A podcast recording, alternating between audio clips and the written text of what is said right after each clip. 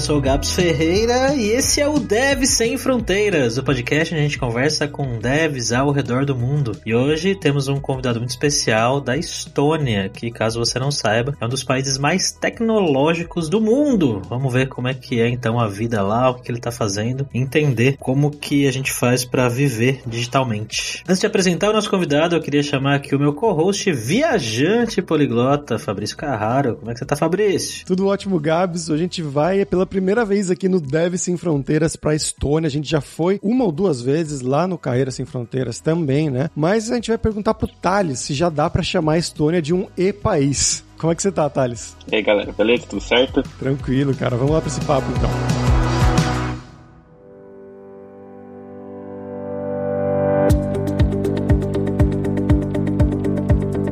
Thales, pra gente começar aqui, eu quero que você se apresente para os nossos ouvintes, né? Então conta de onde que você é, o que, que você estudou, o que você trabalhou, né, no Brasil ou em outros lugares, um passo a passo mais ou menos, né? E como que você chegou aí em Tallinn, na Estônia. Eu sou de São Paulo, mais especificamente de Santo André, ABC Paulista. É nós. Muita gente do ABC aqui ultimamente, hein, Fabrício? Eu sou de São Bernardo. É, só tem galera do ABC. e não é de propósito.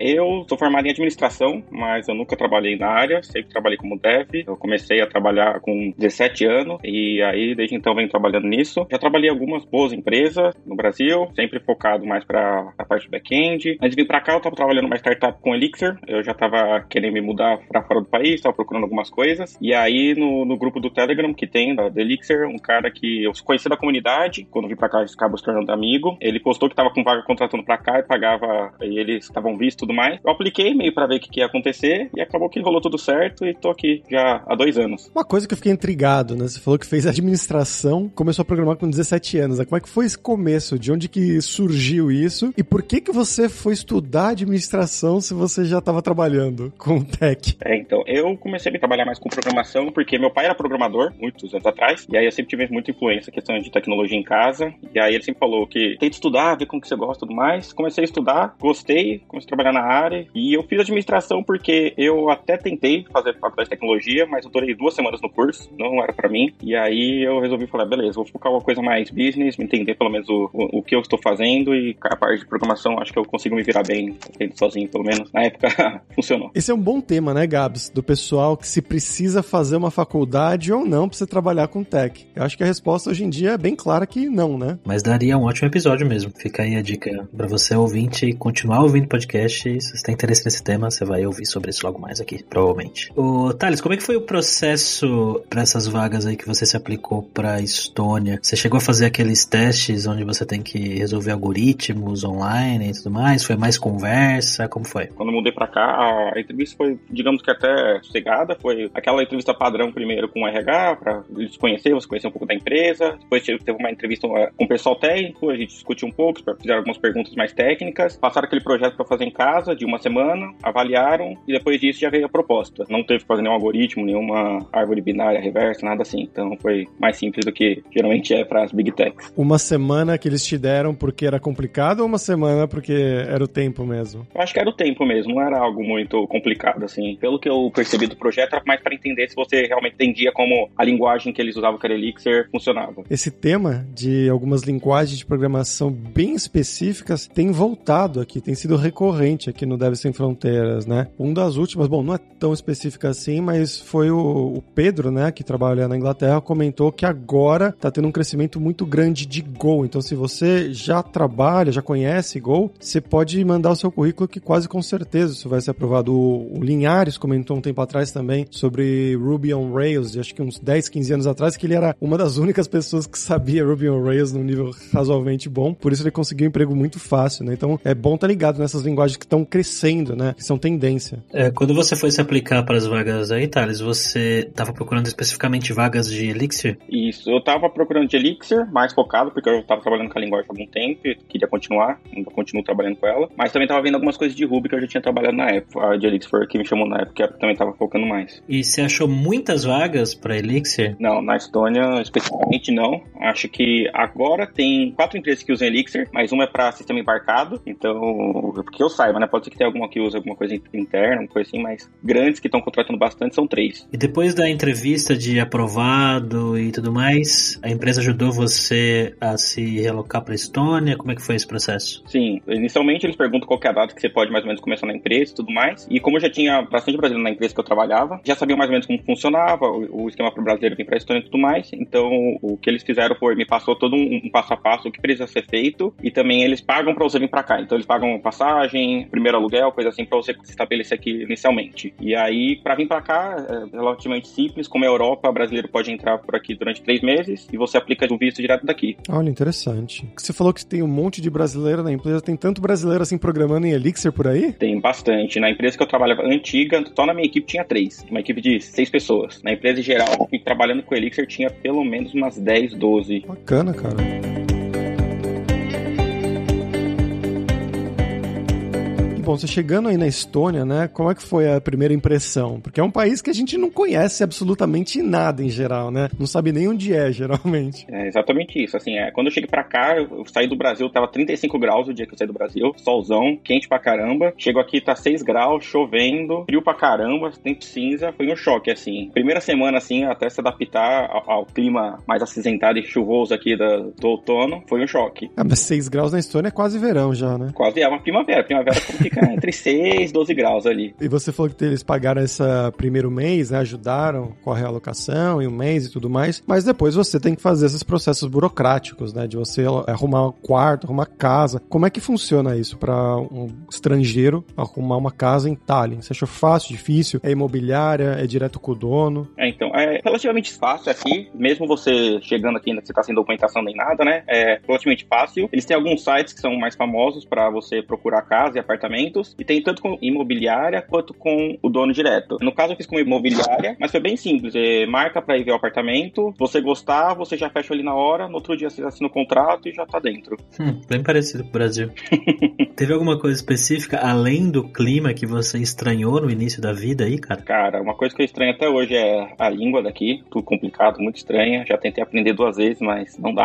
e também a relação com o pessoal aqui, eles são generalizando bastante, né? Eles são pouco pouco mais reclusos, mais frios, digamos assim, comparado com os brasileiros. Então, os primeiros dias, até você entender o jeito deles, parece que todo mundo tá sendo grosso com você. Depois você entende que é só o jeito deles mesmo. Pra quem não sabe, qual que é o idioma falado aí na Estônia, cara? Estoniano. Estoniano. Parece com o que, Fabrício? Você que é especialista aí nas línguas. O estoniano é uma língua da família fino-úgrica, assim como o finlandês e o húngaro. E algumas outras línguas que vieram originalmente dos montes Urais, ali onde fica na Rússia, mais ou menos, emigraram para essa parte ali dos países bálticos. E é uma língua dos infernos, assim, vamos dizer, porque o finlandês é uma língua que já é muito complicada e dizem que o estoniano é ainda pior, assim. Para quem sabe o que são casos gramaticais, eles têm ali em torno de 14, 15, 16. Nunca sei exatamente o número, mas é por aí. É bizarro. Mas a galera fala bastante russo aí, né? Fala, principalmente nas cidades mais do leste da Estônia. O pessoal fala muito russo. As cidades que fazem fronteira com a Rússia, principalmente é só russo lá. Mas acho que no geral geral, praticamente 50% da população da Estônia fala russo, se não me engano. Eu passei por isso quando. Eu contei essa história, acho que já no Carreira Sem Fronteiras, que eu fui visitar minha melhor amiga, que ela mora em Tallinn, na Estônia, e a gente pediu um Yandex Taxi, que é tipo um Uber da região, mas a Yandex é uma empresa russa, né? Uma das maiores empresas russas do mundo, na verdade. E eles têm esse aplicativo de táxi e chamou, a menina começou a falar em estoniano, a taxista, era uma taxista, começou a falar estoniano com a minha amiga, minha amiga não fala estoniano, tentou falar inglês, a taxista não falava inglês inglês, aí a taxista mudou pro russo. Minha amiga também não fala russo, e ela passou, Fabrício, fala aí em russo com a menina. E aí eu tive que explicar em russo onde é que a gente tava exatamente, sendo que eu não conheço Tallinn, era a minha primeira vez. Falar, ah, a gente tá na frente de um bar aqui, tipo, sei lá, inventei uma explicação ali, no final ela achou a gente. Mas foi bem curioso a situação. E falando em língua e idioma, quando você foi pra aí, você já manjava bem no inglês, cara? Cara, eu falava relativamente bem, assim, até porque eu trabalhei quase um ano remoto numa empresa dos Estados Unidos. Quando você tá aqui, tem que falar todo dia, se virar todo dia, muda bastante, né? né? Assim, é, quando você tem que enfrentar mesmo, você vê que não sabe tanto assim. Você teve alguma dificuldade no, no trabalho também, né? Porque uma coisa é o inglês que você assiste Friends, o outra coisa é trabalhar, falar de recursão, de sei lá. Eu acho que é, os primeiros três meses, para falar a verdade, assim, a dificuldade era você conseguir pensar rápido o suficiente para fazer a conversa dentro do trabalho, né? Falar coisas sobre o código, falar sobre o que tá acontecendo rápido, assim. Porque uma coisa é você escrever que você tem tempo pra pensar e tudo mais, outra coisa é você, no meio da reunião, ter que desenvolver. Então acho que esse é o, foi um dos maiores problemas, assim, pro nos primeiros meses aqui para mim. Que acho que é uma coisa meio que comum, né, Fabrício? No início, você pensar rápido, raciocinar e conseguir pensar em inglês. Quanto tempo demorou até você se sentir confortável de verdade, cara? Acho que foram esses seis meses, porque aí depois ainda tem aquele momento que você, você começa a ficar confortável para falar, mas você às vezes quando troca pro português não consegue trocar direito, você esquece que você fala português, ou vice-versa, tá falando português, quando vai pro inglês você não consegue trocar direito. Então, confortável, confortável mesmo, para mim foi uns seis meses. Isso de ficar se confundindo às vezes com as línguas, isso acontece até hoje comigo, cara, relaxa.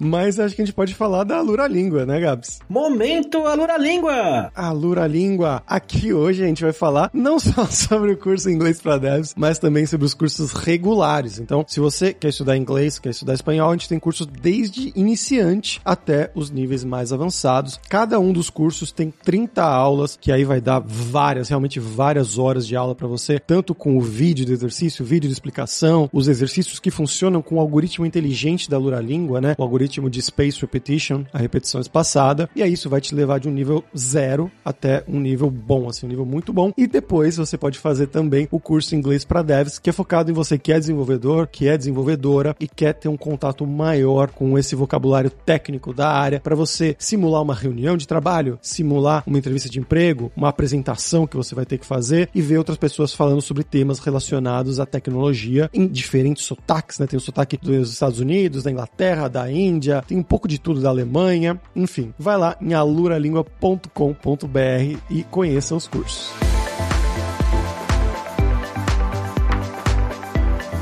Mas, Thales, agora sobre Tallinn, né? O que é que tem para fazer de legal em Tallinn? O que, que você gostou? Ou se não gostou, como é que é a vida por aí? Cara, gosto bastante daqui. A gente brinca aqui com o pessoal até que mora aqui. A gente fala que turista, dois dias você já viu tudo que precisava ver aqui. Mas morando aqui, você consegue ter bastante coisa aqui. Tem muita coisa cultural. O pessoal daqui, principalmente Estônia, gosta muito de floresta. Então tem floresta perto. O pessoal vai fazer hiking, vai acampar, fazer churrasco no meio da floresta. Tem bastante bar. Então, assim, tem, tem para todos os gostos aqui. Se você quiser uma coisa mais de ficar em casa, tem coisa pra você ir pro meio do mato, se você gosta de, de balada, tem bastante também festas aqui. E o que, que você costuma fazer geralmente, cara? Quais são os seus hobbies? O que, que você faz no tempo livre aí? Inclusive, como é que foi pandemia aí na Estônia, aproveitando? Pandemia, principalmente ano passado, foi todo mundo trancado em casa, cena de filme de terror no meio da rua, porque simplesmente não passava ninguém, sei lá, sábado, duas horas da tarde, rua nem carro tinha. E agora as coisas estão voltando ao normal aqui. E sobre o que eu gosto de fazer, geralmente o que eu gosto de fazer com a minha esposa, gosto de tomar café, a gente gosta de ir pra bar, também ficar em casa aqui, jogando videogame, é, a gente é mais caseiro. Ah, então você foi com a esposa do Brasil ou você conheceu aí? A gente namorava no Brasil e veio pra cá e casou aqui. Ela veio comigo e a gente casou aqui. Então não dá pra perguntar como é que é o chaveco na Estônia. Não, já vem casado praticamente.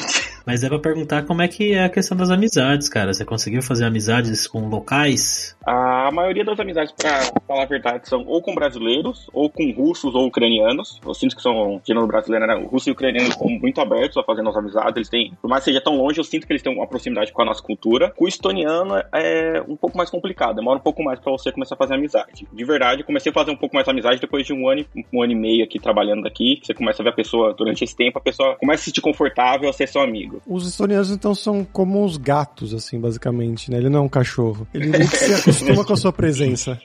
É, mais ou menos isso. Você tá indo pro escritório agora? Eu tô. O escritório voltou, só que o pessoal, ele decidiu, se você quisesse ficar 100% remoto depois da pandemia, eles aceitaram também. Continuavam pagando serviço pra você ficar aqui, mas pode ficar de casa. Mas como eu moro a 10 minutos do escritório a pé, eu vou lá pra gente todo dia, porque tem mais estrutura e tudo mais. E no trabalho você falou que tem mais brasileiro do que estoniano? Ou isso foi no outro? Foi do meu outro trabalho. Eu troquei de trabalho recentemente em junho. Nesse agora tem um pouco mais estoniano na minha equipe. Na verdade, eu sou um dos poucos que não é estoniano da equipe, mas tem gente do mundo inteiro na, na equipe, nas duas empresas que eu já trabalhei. E como que é trabalhar no dia a dia com os estonianos? Como que é a cultura de trabalho deles em desenvolvimento? Não é muito diferente do que a gente tem no Brasil, assim. Eu não tive nenhum problema, para falar a verdade, com eles. Pelo menos questão de trabalho, eles se comunicam bem, falam bem, falam o que tem que ser falado. Talvez eles não tenham tanto jeitinho que a gente tem para tentar não ser tão direto com as pessoas. Se o negócio tá errado, vai falar, tá errado. É, é o jeito deles, mas tirando isso, acho que é bem parecido, assim, a questão de cultura de trabalho. E o que é que você tá fazendo no dia a dia hoje, cara? Que você tá desenvolvendo? Eu ainda trabalho com Elixir aqui. A empresa que eu trabalho atualmente, ela faz sistema para customer support e eu trabalho mais na parte de orquestramento e automação de tarefas para a parte do chat.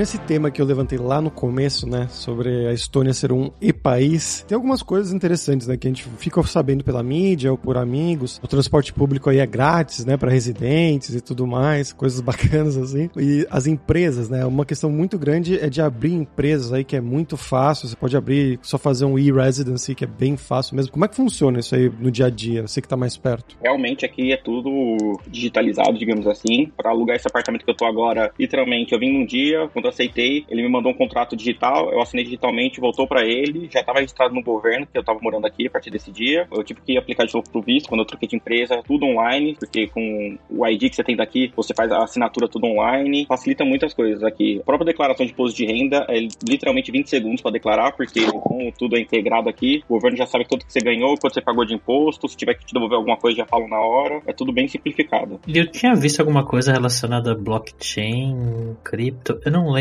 Você mexe com essas coisas? não. Eu mexia com, com cripto na minha empresa antiga, mas agora já, já não tô mais nessa área. Na Estônia, no geral, parecia alguma coisa que eu tinha ouvido falar. Eu acho que foi naquele seriado da Netflix, Gabs, o, que é um menino cientista que ele vai analisando coisas ao redor do mundo. Não lembro o nome agora. Se não me engano, ele falou que estavam estudando fazer as eleições com blockchain na Estônia. Se não me engano, era isso. Você sabe de algo disso, Thales? Não sei, mas eu sei que aqui a questão de eleição, se você se registrar, você pode voltar online já, você não precisa ir presencial. Então ele já tem alguma coisa nesse sentido para a questão de votação. E, cara, que dicas que você dá para pessoas que estão ouvindo a gente nesse momento e de repente estão curiosas para ir viver aí? Cara, eu acho que a questão é procura, tem muita vaga de emprego aqui, principalmente para pessoal que é dev. Procura, aplica. Acho que a principal dica que eu tenho é aplica para vaga mesmo que você não queira passar naquela vaga, pelo menos para você treinar a fazer entrevista em inglês, entender como é que é o processo, porque isso te ajuda muito quando você realmente achar uma vaga que você quer passar, já vai estar mais preparado, vai estar mais relaxado em questão de como falar com as pessoas. Acho que é isso. E ah, se gostou da Estônia, venha para cá, é muito legal. Além do que a gente já perguntou para você e que você contou, tem alguma coisa específica da Estônia que pode ser atrativo para as pessoas? Tem muita coisa, depende do, do que. Mas é igual, o transporte público não é pago aqui, principalmente em Tallinn, tem muitos lugares para visitar. A Estônia é um dos países da Europa que tem mais ilhas aqui, então se você gosta de se aventurar, dá pra ir pras ilhas. Bem próximo da Finlândia, você consegue pra Finlândia por, de barco por 30 euros, se você gosta de conhecer outros países também. Foi o que eu fiz, inclusive, quando eu fui visitar aí Tallinn. Era muito caro o voo de Barcelona até Tallinn, então eu peguei um voo de Barcelona até Helsinki e lá peguei a balsa, que é tipo, era tipo isso aí mesmo, 20, 30 euros pra ir de Helsinki até Tallinn, acho que é umas duas, três horas de, de barco, se não me engano. Duas horas, duas horas e meia, depende do, do barco que você vai. É, por aí. E era um barco gigante, assim, Gabs, era como se fosse uma, um cruzeiro, assim, com cassino dentro, com um milhão de coisas, assim, mais de um restaurante, inclusive. Eu fiquei muito surpresa com o nível do negócio. Cassino é legal, hein? não que eu tenha usado, tá? Não, não apostem, pessoal.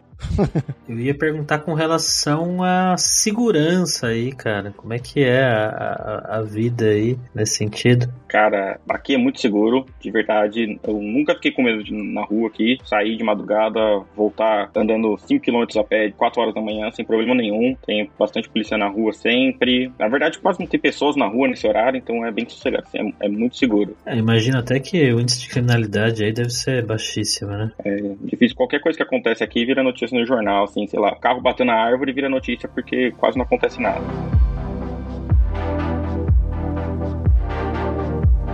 E Thales, vamos falar sobre dinheiro, cara. Eu queria que você contasse pra gente como que é o custo de vida aí na Estônia comparado, talvez se você conseguir com aqui o Brasil, o ABC Paulista. O custo de vida aqui é bem baixo, principalmente se for comparar com o Brasil ou até mesmo com outros países aqui da Europa. E ainda referente ao salário de dev aqui, que costuma ser bem mais alto que das outras áreas, você consegue viver super bem, assim. Eu moro no centro, 15 minutos do meu trabalho, dá pra sair, guardar dinheiro, fazer tudo. O custo de vida é bem baixo. Saúde aqui quando você tá trabalhando de graça, então então é uma coisa a menos que tem que se preocupar. Você não paga plano de saúde aí? Não, não pago nada, é tudo pelo governo aqui. Já precisou ir no hospital, alguma coisa assim? Eu não, minha, minha esposa já. E como é que foi assim, o tratamento, essas coisas? Assim, é um pouco diferente do que a gente tá acostumado no Brasil, principalmente quando você tem plano de saúde, né? Porque chega no Brasil, você é relativamente atendido rápido. Aqui, como é de graça, então todo mundo vai pro mesmo hospital, então eles têm ordem de prioridade para que vai ser atendido, né? Se você vai só por, sei lá, uma dor de cabeça, uma dor nas costas, você provavelmente vai ser um das últimas da prioridade do que alguém que sofreu algum acidente, alguma coisa assim. O atendimento é super bom, pode chocar um pouco pra gente, que pelo menos pra mim foi um pouco, que demora um pouco mais do que a gente tá esperando, né? Então, geralmente no Brasil a gente ficava uma, duas horas, aqui a gente ficou quatro horas pra ela ser atendida, porque ela não era, não tinha prioridade alta. Quatro horas é bastante tempo mesmo. Aqui a galera já ia estar tá reclamando já.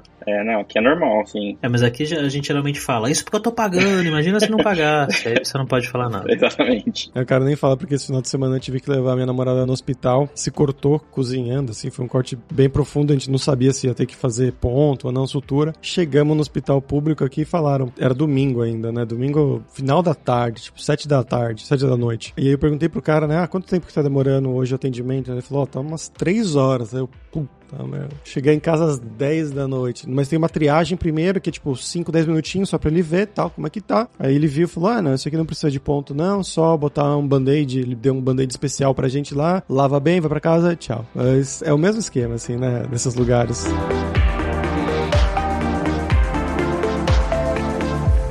Thales, pra gente fechar aqui agora é hora do perrengue, quando a gente pede pros nossos convidados contarem histórias engraçadas, gafes, micos, coisas que tem acontecido com você ou com a sua esposa esse tempo aí na Estônia. Ah, beleza, pra contar uma gafe, tem várias, principalmente envolvendo a língua, mas tem uma que logo quando eu cheguei, fui aplicar pro meu visto, não entendia nada, não conhecia nada, e quando eu apliquei pro local pra, pra meu visto, eu achei que era aqui na cidade de Tallinn, porque o nome da rua era Tallinn, quando fui ver, eu apliquei pra uma cidade a duas horas daqui, no meio do nada, minúscula, da segunda semana de trabalho tive que ir pra lá, uma cidade cidade que acho que tinha 8 mil habitantes, alguma coisa assim, super pequena. As policiais de lá que aplicavam o visto nunca tinham aplicado no visto na vida, não falavam inglês direito, a cidade não tinha nada para fazer. A gente ficou lá seis horas esperando tudo ser feito, porque quase não ia ônibus para lá, porque a cidade era pequena. Então foi uma das primeiras semanas aqui, foi uma aventura bem legal. Cara, mas você tinha que reservar isso online, assim? E você se confundiu? É, reserva online, e aí eu só vi o nome da rua, o nome da rua era Tallinn, e aí eu falei, ah, deve ser isso aqui mesmo, deve ser perto, não conheço nada, né? A hora que eu marquei era bem um pouco longe daqui. O cara tá lá em Santo André, vê Rua Rio de Janeiro, seis horas depois. é mais ou menos isso.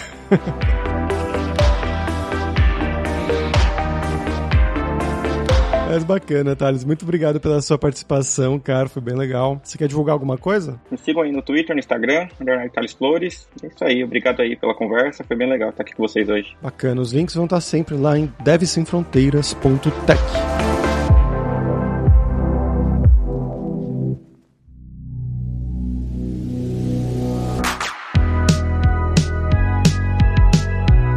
Bom, pessoal, por hoje é isso. Aitar, que é obrigado em estoniano. Ó, isso aqui merece, hein?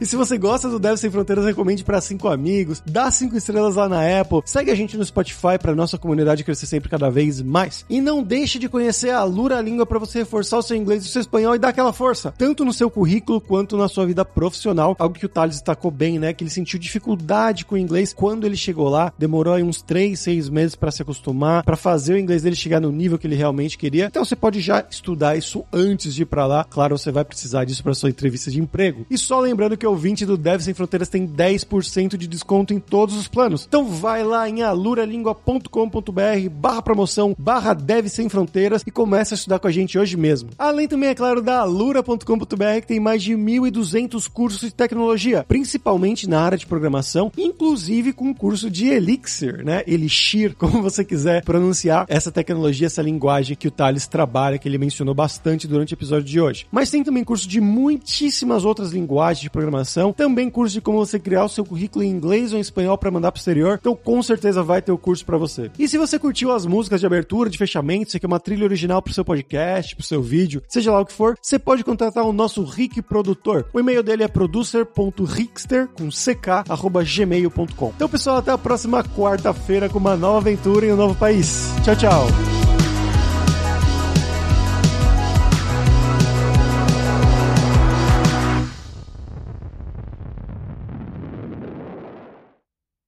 Este podcast foi editado por Radiofobia, podcast e multimídia.